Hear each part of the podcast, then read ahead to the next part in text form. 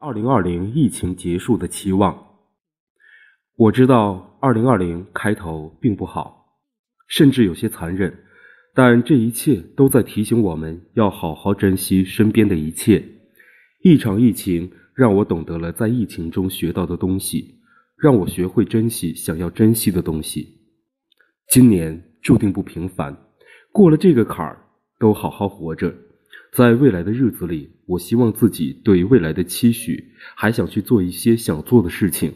对自己和生活负责，美好的事儿那么多，希望总会如约而至，希望总会如期而至。